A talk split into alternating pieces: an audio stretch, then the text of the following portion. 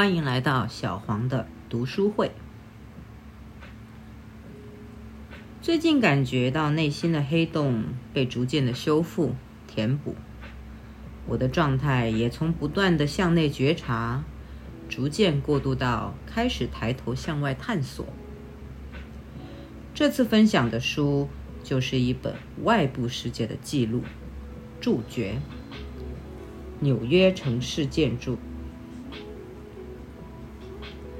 这是一本关于纽约城市建筑设计的研究读本，它是一套系列书籍，全系列包括了世界各大城市颇具影响力的建筑研究。纽约的特色建筑林立，在水泥森林中，却又伫立着一些现代主义风格的博物馆、艺术中心等等，使这座充满金钱味道的城市透露出一抹理想色彩。读这本书时的有趣体验是，我在一边了解建筑结构设计和它所使用的物料时，一边在大脑中想象建筑的样子。当我翻到下一页，看到这座建筑真实的面貌，再与自己脑中所想做对比，有的建筑让我觉得恍然大悟，原来如此；有的建筑让我觉得平平无奇，好像我的想法。更具特色。今天要分享的是第一章和第二章中的艺术建筑节选。第一章第十一节：华而不实的建筑 v a s a l 中国人很注重建筑物的实用性，特别是在香港这种寸土寸金的城市。建筑物的实用率尤其重要。不过，在地价同样高昂的纽约，却出现了一座十五层楼高而没有任何实际用途的建筑物 ——Versailles。与其说 Versailles 是一座建筑物，不如说这是一座巨型的装置艺术品，因为它完全没有具体功能。Versailles 由近年冒起的英国设计师。Thomas Hathaway 设计。虽然他不是建筑师，但是经常负责建筑类的项目设计工作。通过巨型的装置艺术品，让人体验不同的空间层次。他在设计时，不只注重作品的外观，更希望借由作品为观众带来第一身的体验。Thomas 利用一百五十条楼梯组成观光塔。旅客可以一边经楼梯缓缓步行至顶层，一边欣赏曼克顿的景色。建筑物除了设有一大堆楼梯让人上上下下之外，再没有别的功能了。不过，楼梯纵横交错地组织起来，仍然给人带来了美丽的视觉效果。Vassal 的外形呈六角形，由下而上的放大。再加上铜板的外立面，犹如放在河边的巨型铜酒瓶一样，在闹市中别具一格。虽然这座装置艺术品没有具体的功能，但同样需要满足当地建筑法律的要求，要设置电梯，让轮椅人士也可以到达顶层。由于建筑物由下而上的放大。因此，电梯的轨道要随着建筑物的外形设置。于是，在建筑物内出现了一条弯曲的电梯轨道，让建筑物的特殊性进一步提高。至于 Verso 最大的特点，一定是它的结构。整座建筑物没有梁，没有柱，只依靠一百多条钢楼梯支撑。建筑物在结构上完全没有核心部分，只依靠由楼梯编织而成的钢结构网，于是，在设计上和施工时都遇到很大的困难，因为只要其中一条楼梯的水平与其他的不一致，便可能导致整座建筑物倒塌，所以施工时对精准度的要求相当高。为提高建筑物的结构安全。楼梯的编排呈六角形，即是以四组楼梯为一个单元，上层两条，下层两条，而左边两组楼梯与右边两组楼梯相互对照，形成六角形的单元。由于六角形的单元相当稳定，当一个个楼梯单元组合在一起之后，就好像蜜蜂的蜂巢一样，使结构变得稳定。而每个楼梯单元不是密封的，需要承受的风力相对不大，使这个缺少核心部分的结构系统变得可行。尽管 Thomas 不是建筑师，但是他巧妙地利用了不同的楼梯配置，组合出一个像铜酒杯形状的巨型装置艺术品。同时，他善用蜂巢的结构原理组合楼梯。使楼梯不单成为建筑物结构的一部分，还起了垂直运输的作用，给人带来了特别的空间体验，以致视觉美学上的享受。这个神来之笔确实巧妙。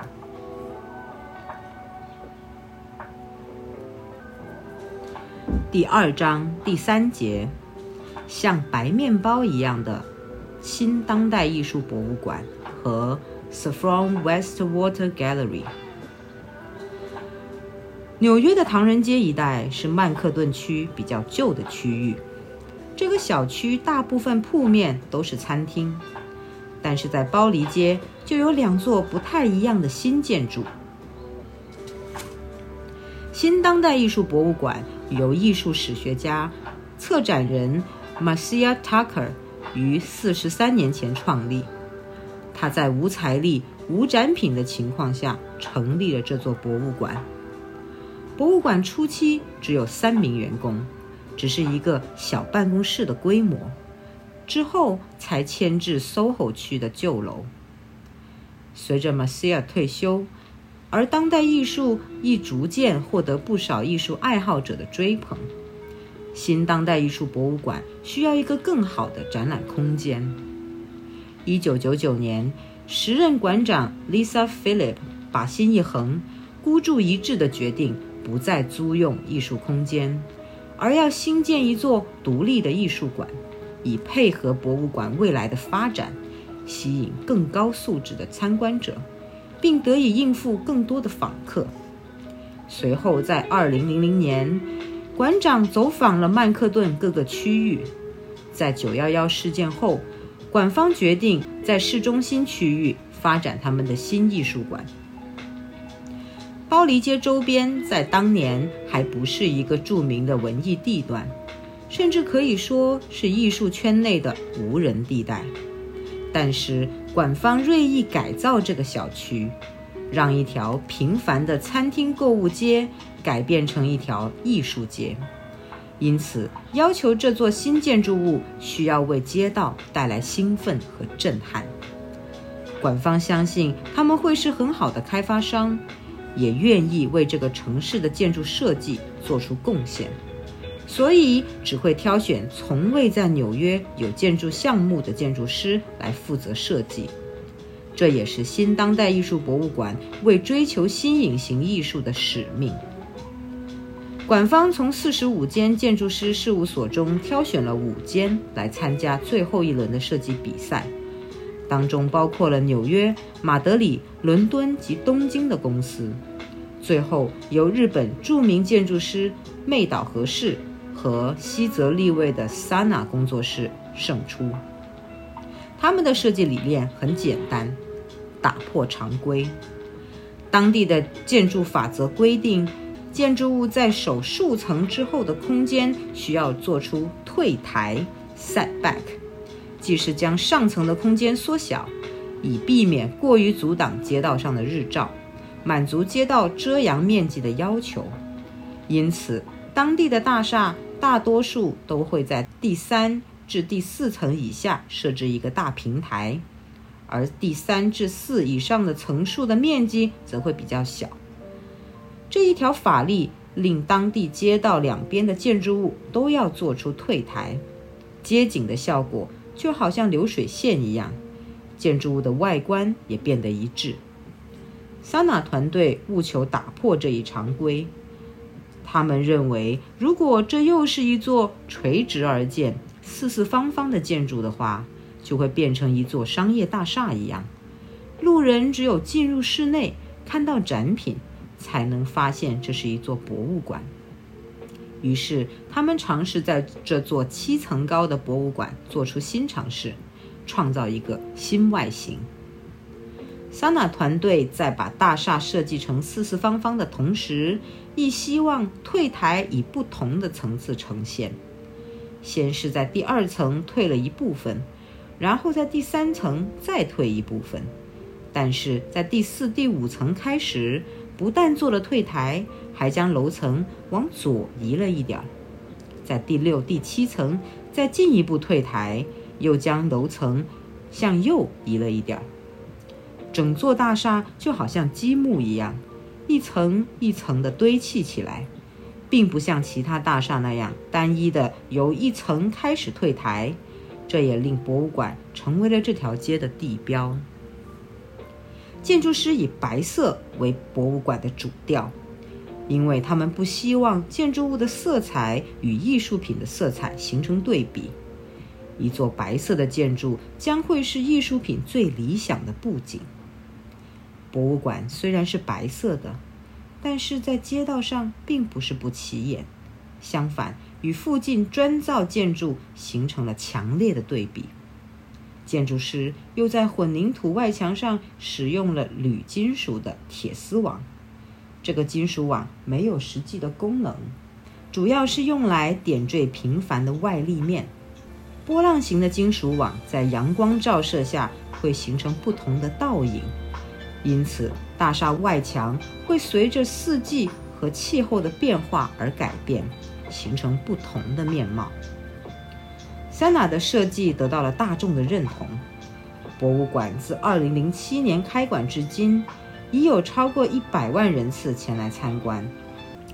博物馆的设计概念并不复杂，也用了简单的手法来处理规范问题。令建筑物的设计不会因为法律规限而失去创意。其实这一点很值得亚洲建筑师学习，因为香港、新加坡、中国内地的建筑法律相比欧美国家更加严谨，尤其是中国内地，更可以说是世界上建筑法律最复杂也是最严谨的国家之一。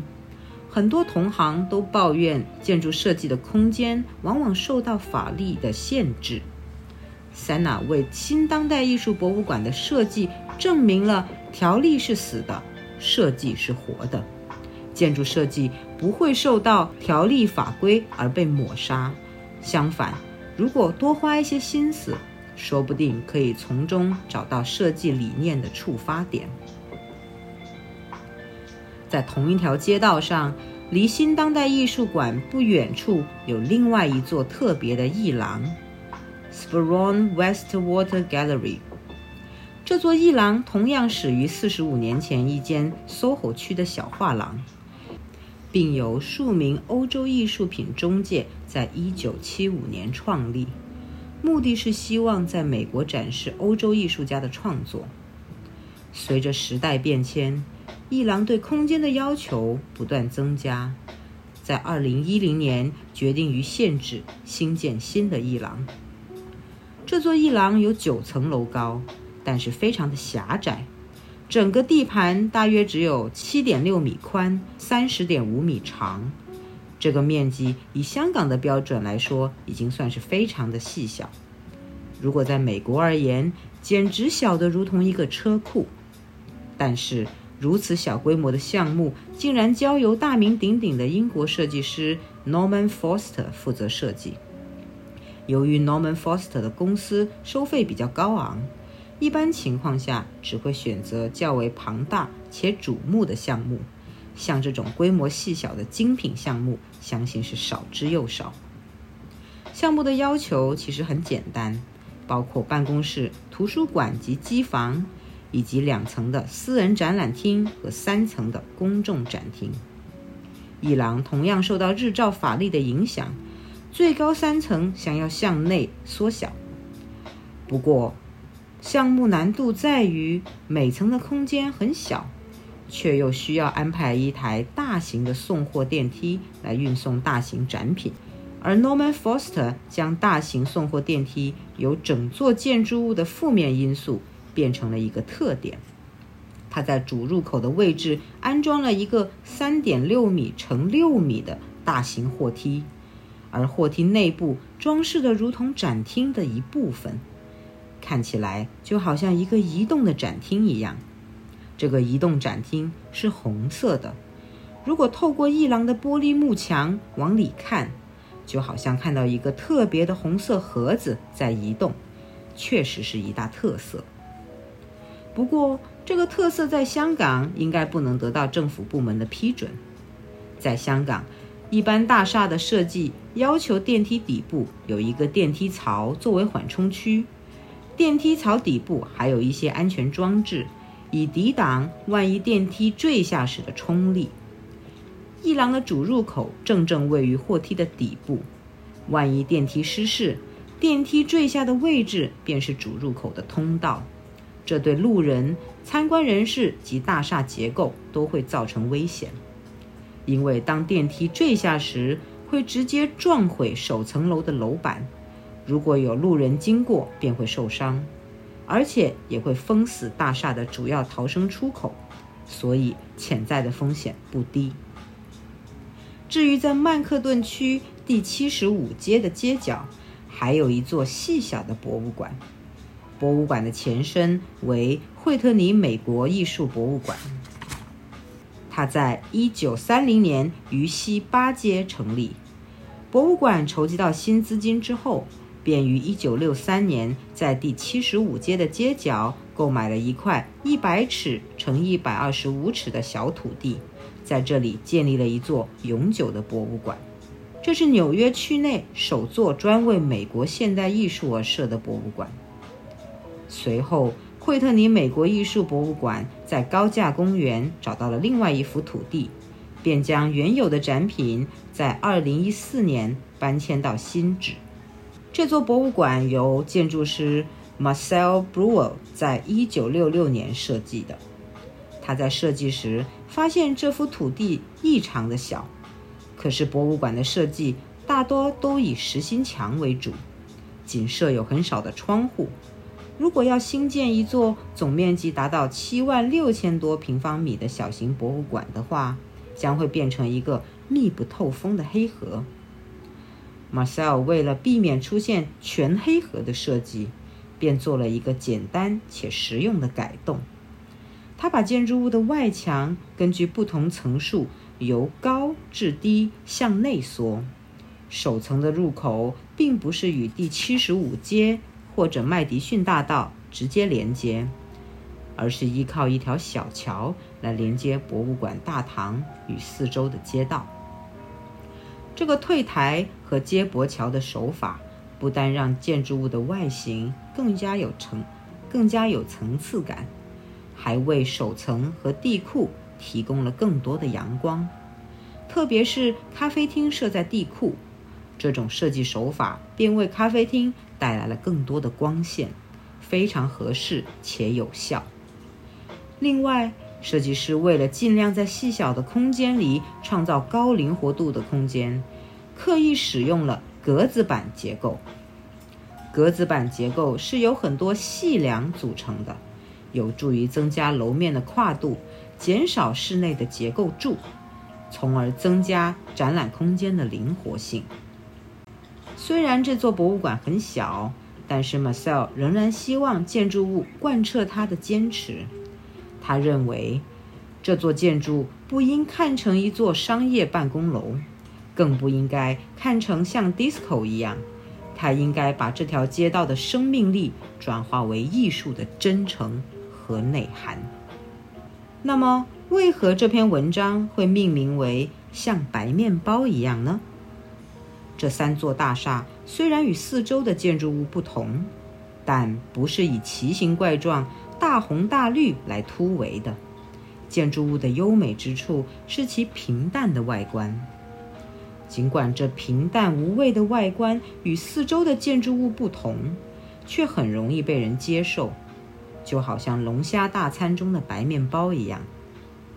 白面包每天都可以吃，而一些奇形怪状、大红大绿的建筑物，就有如龙虾大餐。虽然别具特色，偶尔吃一次会觉得很特别，但是如果每天都吃，则会让人受不了。